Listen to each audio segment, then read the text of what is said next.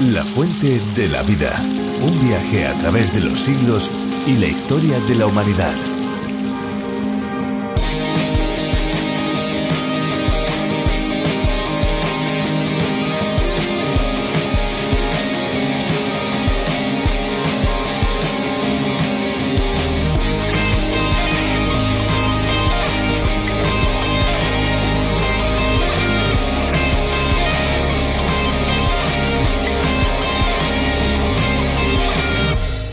El agua fuerte es una disolución acuosa del gas cloruro de hidrógeno. Es muy corrosivo y ácido. Se emplea comúnmente como reactivo químico y se trata de un ácido fuerte que se disocia completamente en disolución acuosa. 40 mililitros de agua fuerte serían suficientes para matar a un ser humano en un litro de agua. Al disminuir el pH se provoca la muerte de todo el microbioma gastrointestinal, además de la destrucción de sus tejidos. El agua fuerte es una disolución muy peligrosa. Bienvenidos amigos a La Fuente de la Vida, un tiempo de radio en el que descubrimos la Biblia capítulo a capítulo. Soy Fernando Díaz y aquí tengo a mi lado, como no, a Esperanza Suárez. Pues sí, hola Fernando, ¿qué tal? Hola amigos, qué bueno tener su compañía en este tiempo de estudio, en este tiempo de reflexión, en este tiempo podríamos decir de aprendizaje, en el que no faltan las curiosidades y por supuesto la buena música. Eso es, son los ingredientes de un programa diferente donde el agua es protagonista, pero sobre todo el agua de la vida. La Fuente de la Vida es la adaptación para España de A través de la Biblia. Esta labor es realizada por Virgilio Bagnoni, encargado de la traducción y adaptación para España de este viaje trepidante por el libro de los libros, más de 1300 acercamientos en nuestro tren de la Biblia comparada en las 66 estaciones de cada libro. La Fuente de la Vida, este es el título, es un espacio cuyo nombre original es A través de la Biblia del teólogo John Vernon Magee. A través de la Biblia es el nombre de la versión tan conocida en el ambiente hispanoamericano, pero ahora también en la versión para España y más allá a través de la fuente de la vida. Son más de 80 países que disfrutan de estos programas visite lafuentedelavida.com donde encontrarán más información detallada. Visite también nuestra página y allí encontrarán recursos muy útiles que les pueden ayudar al mismo tiempo que escuchan el programa. Y ahora sí, ya nos toca pasar a la exposición bíblica, pero antes vamos a escuchar una canción que esperamos sea de su agrado. Agradecemos a los músicos que contribuyen con su aportación musical. Estamos preparados, listos, adelante con la música.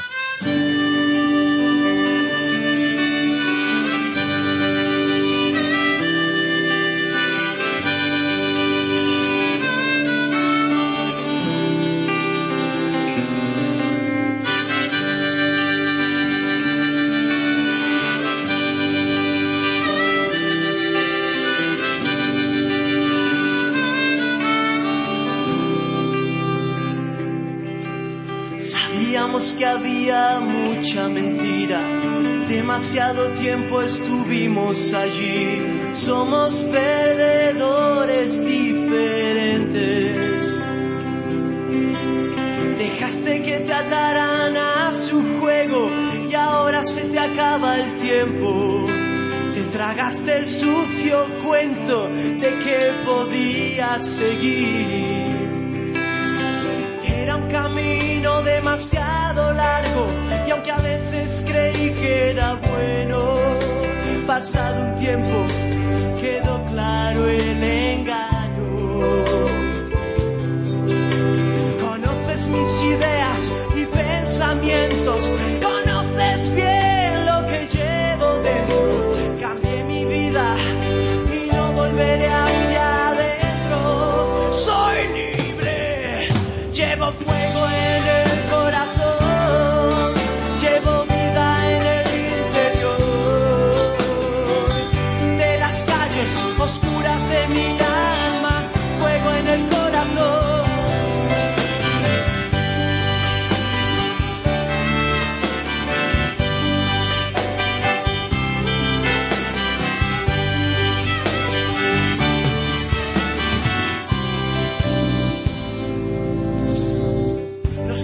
corremos con fuerza, pero hay una gran diferencia. Yo quiero que mi vida esté limpia por liberar a tu alma presa.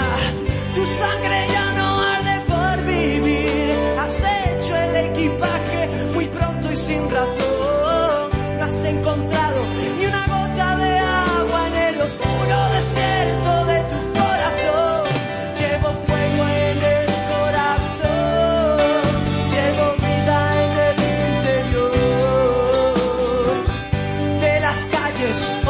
semilla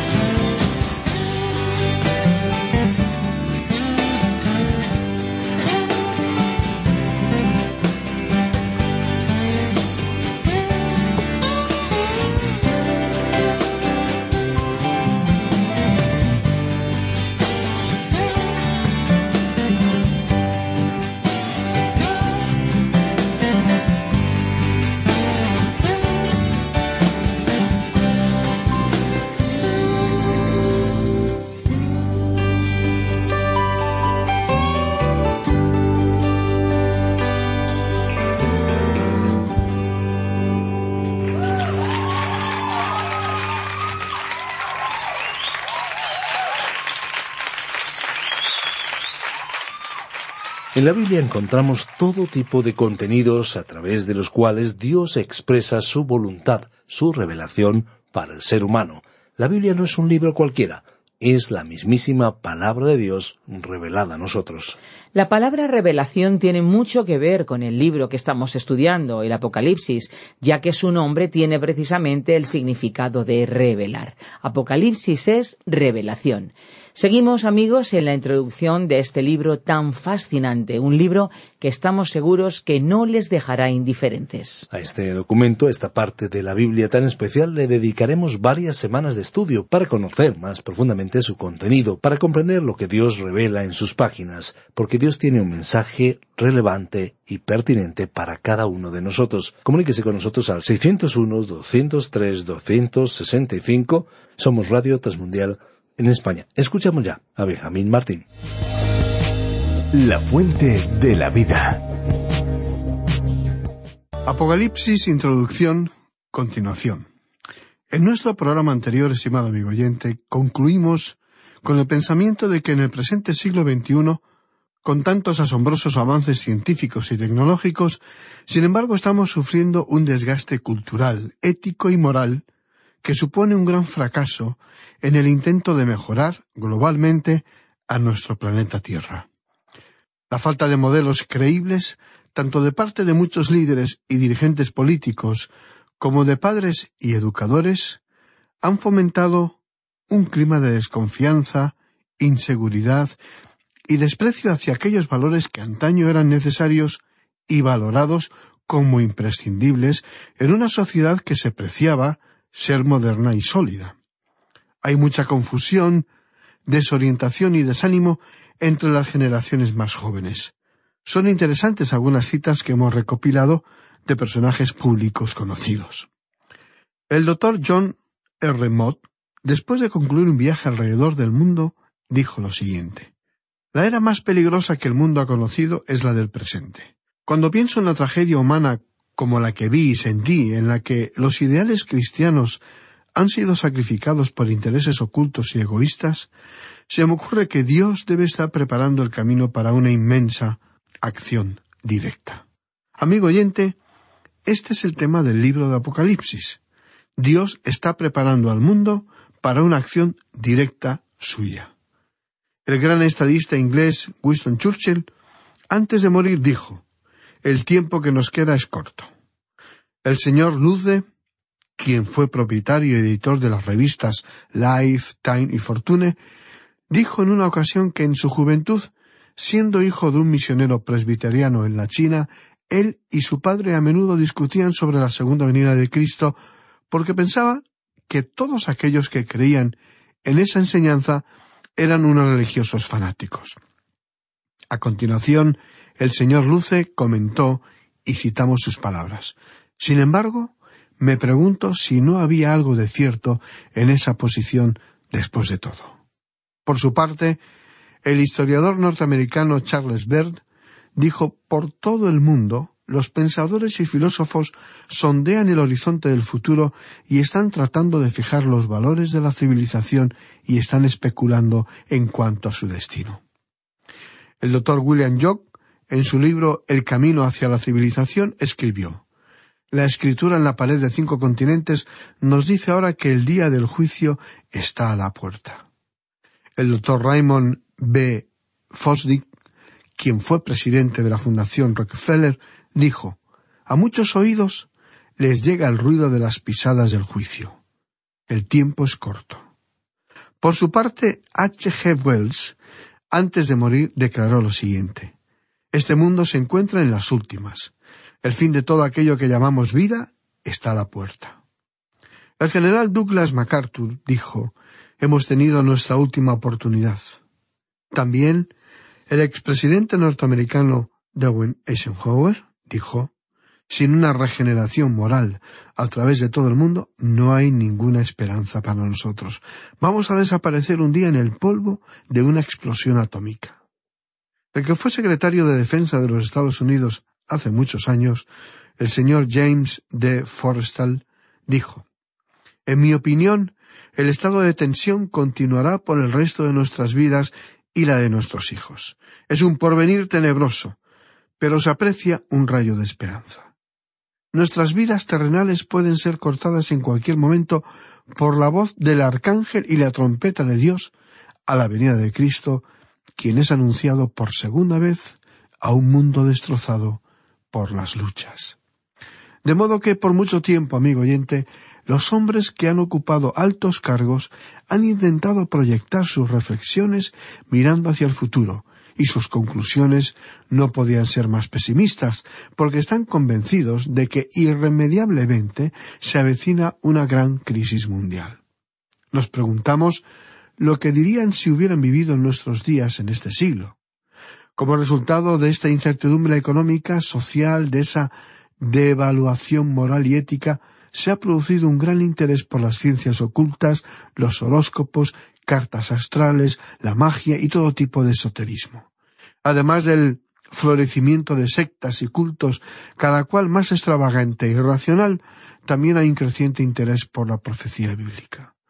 A través de la historia de la Iglesia ha habido muchas interpretaciones de las profecías, pero se han determinado cuatro métodos o sistemas diferentes de aproximación a la interpretación de las profecías bíblicas, en su mayoría contenidos en el libro de Apocalipsis, que son, primera, la interpretación preterista o pretérita, que afirma que todo el contenido de este libro ya ha sido cumplido en el pasado, que todo tenía que ver con referencias locales en los días de Juan, el autor, y los difíciles tiempos bajo Nerón o Domiciano. Este método de interpretación preterista alega que el propósito del libro de la revelación, el Apocalipsis, era el de consolar a la Iglesia perseguida, y que fue escrito en un lenguaje simbólico que los creyentes, los cristianos de esa época, pudieran identificar. Y aunque fue ciertamente un gran consuelo para los hijos de Dios a través de todos los tiempos, sin embargo, si todo ya estaba concluido y cumplido, este libro no tendría ningún valor para nuestros tiempos presentes. Dos, la interpretación histórica, que determina que el cumplimiento es una acción continuada en la historia de la Iglesia desde los tiempos de Juan hasta el presente. Hasta cierto punto esto es verdad con respecto a las siete iglesias que mencionaremos más adelante, pero es obvio que este libro es un libro profético. Tres, la interpretación histórico-espiritual. Es un refinamiento de la teoría histórica que fue presentada por el doctor William Ramsay, que identificó a las dos bestias como la imperial y provincial Roma, y que el propósito del libro es el de animar a los creyentes. Según esa teoría, el Apocalipsis ya se ha cumplido en su mayor parte y que su contenido son mayormente lecciones para la Iglesia del presente. El concepto que conocemos como amileniarismo ha adoptado este punto de vista. Esto, por supuesto, disipa y derrota el propósito del libro. En este sistema es sorprendente ver cómo las cosas mencionadas pueden disiparse hasta el punto de desaparecer al ser calificadas sencillamente como símbolos. Cuarto, la interpretación futurista, que mantiene el punto de vista que el libro de Apocalipsis es primordialmente profético y su cumplimiento será en el futuro, especialmente a partir del capítulo cuatro de Apocalipsis hasta el final del libro. Este es el punto de vista de todos los premilenialistas y es el punto de vista que aceptamos nosotros y que le presentaremos a usted. El libro de Apocalipsis comienza con una revelación de Cristo glorificado. A continuación se nos presenta la Iglesia y toda la historia de la Iglesia es dada. Y al final del capítulo tres, la Iglesia es arrebatada a los cielos y ya no la contemplamos como Iglesia, sino como la novia que regresará a la tierra juntamente con Cristo cuando Él regrese para establecer su reino, el reino de los mil años que Juan nos describe. Será un tiempo de prueba, porque al final de ese período, Satanás, el enemigo de Dios y del ser humano, será liberado por un breve espacio de tiempo. Después la rebelión final será aplastada y comenzará la eternidad. Este es el punto de vista acerca del Apocalipsis mayormente aceptado.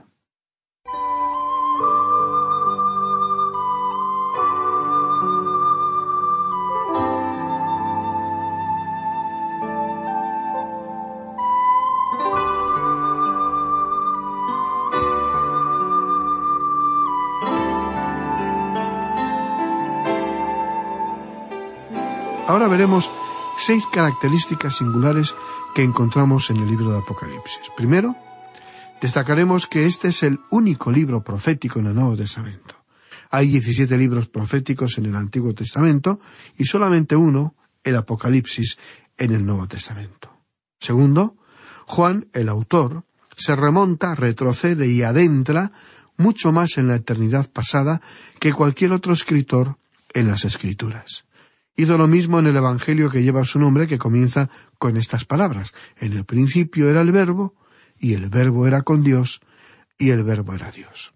Luego, Juan avanza hacia el tiempo de la creación. Todas las cosas por él fueron hechas, y sin él nada de lo que ha sido hecho fue hecho. Ahora, al escribir el libro de Apocalipsis, él se extiende y se adentra en la eternidad futura hacia el reino eterno de nuestro Señor y Salvador Jesucristo. Tercero, hay una bendición especial que se promete a los que leen el libro. En el capítulo 1, versículo 3, leemos, Bienaventurado el que lee y los que oyen las palabras de esta profecía y guardan las cosas en ella escritas, porque el tiempo está cerca. Esta es una promesa de bendición. Al final del libro encontramos una seria advertencia a todos aquellos que alteran el texto. En el capítulo 22, versículos 18 y 19, leemos, Yo testifico a todo aquel que oye las palabras de la profecía de este libro. Si alguno añadiere a estas cosas, Dios traerá sobre él las plagas que están escritas en este libro. Y si alguno quitare de las palabras del libro de esta profecía, Dios quitará su parte del libro de la vida y de la santa ciudad y de las cosas que están escritas en este libro. Cuarto, el libro de Apocalipsis no es un libro sellado. Quizá usted recuerda que cuando estudiamos el libro del profeta Daniel, éste recibió la orden de Dios de cerrar y sellar el libro hasta el tiempo del fin. Pero a Juan el Señor le dice en el capítulo 22, versículo 10, y me dijo, no selles las palabras de la profecía de este libro, porque el tiempo está cerca. Quinto, el libro contiene una serie de visiones expresadas en símbolos que tratan con la realidad. Es preferible la interpretación literal a menos que Juan exprese claramente lo contrario. Sexto, el libro de Apocalipsis no origina ni tampoco da principio a nada, sino que concluye y es la consumación de aquello que ha comenzado en otra parte de las Escrituras. Es imperativo, para comprender correctamente este extraordinario libro, que se pueda trazar perfectamente una profecía, desde su origen, desde su primera referencia, hasta la última. Esa es la razón por la cual mencionamos que es imprescindible un conocimiento previo de los demás libros, es decir, de toda la Biblia, para poder comprender el Apocalipsis. Se han encontrado más de 500 referencias o alusiones al Antiguo Testamento en el libro de Apocalipsis y que de sus 404 versículos, 278 contienen referencias al Antiguo Testamento. Es decir, que más de la mitad de este libro depende de nuestra comprensión del Antiguo Testamento hay diez grandes temas proféticos que aquí encuentran la consumación. Primero, el Señor Jesucristo. Él es el tema del libro. El tema no es la bestia, ni son las copas de la ira, sino aquel que carga con el pecado. Señor Jesucristo es el tema de este libro. La primera mención que se hace referente al Señor Jesucristo la encontramos en Génesis capítulo 3, versículo 15, como la simiente de la mujer. Segundo, la Iglesia. La Iglesia no comenzó en el Antiguo Testamento. La primera mención viene de los propios labios del Señor Jesucristo, anotada en el Evangelio según Mateo, capítulo 16, versículo 18, cuando dijo, Y yo también te digo que tú eres Pedro, y sobre esta roca edificaré mi iglesia, y las puertas del Hades no prevalecerán contra ella. Tercero, tenemos la resurrección y el arrebatamiento de los creyentes. Ese es el tercer gran tema y se encuentra en el capítulo catorce del Evangelio según el apóstol Juan. También en la primera epístola del apóstol Pablo a los tesalonicenses, capítulo cuatro y versículos trece al dieciocho. Y también en la primera epístola a los Corintios, capítulo quince, versículos cincuenta y uno y cincuenta y dos. Hay otros pasajes más que veremos oportunamente algo más adelante. Cuarto, el cuarto gran tema es la gran tribulación, del que se comienza a leer en el capítulo cuatro del libro de Deuteronomio, donde Dios manifiesta que su pueblo sufrirá tribulación. El quinto tema es Satanás y el mal. ¿Dónde comenzó él? Que fue un ángel brillante, lleno de luz y poder, el más hermoso. Podemos encontrar esa mención en el capítulo 28 de Ezequiel. También será un tema que trataremos en su momento. El sexto tema es el hombre de pecado, también mencionado en el mismo capítulo 28 del libro de Ezequiel. El séptimo tema es la trayectoria y el fin de la cristiandad apóstata. Eso se nos presenta en el Evangelio de Mateo, capítulo 13. También el profeta Daniel tenía algo que decir al respecto en el capítulo 2, versículos 31 al 45. El octavo tema profético tiene que ver con el comienzo, el desarrollo y el fin de los tiempos de los gentiles. El Señor Jesucristo dijo en el Evangelio de Lucas, capítulo 21 y versículo 24, y Jerusalén será hollada por los gentiles hasta que los tiempos de los gentiles se cumplan. También el profeta Daniel se refiere a este tema en el capítulo 2, versículos 37 al 45. El noveno gran tema es la segunda venida de Cristo tenemos una descripción muy detallada. Judas el apóstol escribió acerca del tema en su epístola en los versículos 14 y 15. Enoc habló del mismo, lo que nos lleva a los comienzos, al tiempo de los escritos del Génesis. Finalmente, el décimo tema son los pactos de Israel, comenzando con el pacto que Dios hizo con Abraham en el libro del Génesis capítulo 12. Dios prometió a su pueblo escogido y muy amado cinco cosas. Y Dios dice en el libro de Apocalipsis que Él va a cumplir todas ellas. Dios siempre cumple. Dios no habla ni promete en vano. Él cumplirá todas las promesas que también a nosotros los gentiles nos ha hecho. Bien, estimado amigo oyente, hemos dedicado dos programas con explicaciones preliminares a modo de introducción muy necesarias para un mejor aprovechamiento de este importante libro. Bien, estimado amigo oyente, hemos dedicado dos programas con explicaciones preliminares a modo de introducción muy necesarias para un mejor aprovechamiento de este importante libro. Confiamos en que podamos comunicarles la importancia de este libro profético, cuyo texto es desconocido por la mayoría de nuestra audiencia. Con la ayuda de Dios, comenzaremos en nuestro próximo programa a cruzar los umbrales fascinantes del libro de Apocalipsis. Por su extraordinaria grandeza e importancia, este texto necesita ser tratado apropiadamente. Para ello, para poder comunicar con sencillez y claridad las grandes verdades que Dios ha revelado a la humanidad por medio de sus profetas, necesitamos que nos guíe el Espíritu de Dios, el Espíritu Santo. Este libro es la revelación y la exaltación del Señor Jesucristo, y es únicamente el Espíritu de Dios quien, como dijo el mismo Señor Jesucristo, puede darnos la suficiente luz para revelarnos los misterios de Dios. Esa es su misión, revelarnos al Señor Jesús, y así podremos comprender y aceptar el plan divino de salvación que Dios tiene preparado para sus criaturas.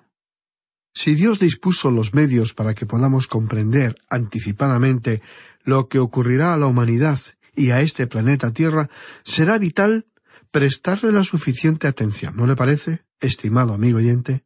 Por nuestra parte anticipamos con gran expectativa los próximos programas. Adentrarse en las claves que Dios dejó a lo largo de los siglos de la historia humana será nuestro cometido en las próximas semanas. Le invitamos, por lo tanto, a que nos acompañe en nuestro recorrido por el último libro de la Biblia, las Sagradas Escrituras, el libro profético llamado el Apocalipsis. Su ubicación final en el Nuevo Testamento tiene su razón de ser, porque así como el mismo comienza con los cuatro evangelios que relatan la venida del Hijo de Dios a la tierra, el Nuevo Testamento finaliza con los temas que rodean su segunda venida. Le invitamos, pues, a que continúe con nosotros en nuestro recorrido a través de las páginas de Apocalipsis. La Biblia es la palabra de Dios y como tal nos provee de todo lo necesario para nuestro crecimiento espiritual. Es lo que esperamos que experimenten un auténtico encuentro con Dios y por supuesto el descubrimiento de ese agua de vida que llena nuestro ser. Si quieres seguir bebiendo de ese agua, puede escuchar el podcast del programa en lafuentedelavida.com. También pueden descargar la aplicación La Fuente de la Vida disponible para Android y para iPhone que pueden encontrar con el nombre a través de la Biblia. Es una aplicación multilingüe. Elijan la versión de castellano para Europa. Y estén atentos porque les vamos a dar nuestros números de teléfono para poder contactar con nosotros. ¿Están listos? 91 422 0524. Ese es el número fijo. Pero también tenemos un número móvil 601 20 32 65.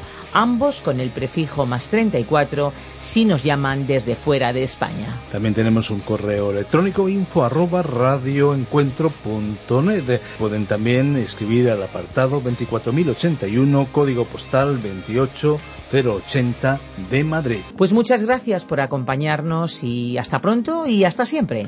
Recuerden que hay una fuente de agua viva que nunca se agota. Beba de ella. Este ha sido un programa de Radio Transmundial producido por Radio Encuentro, Radio Cadena de Vida.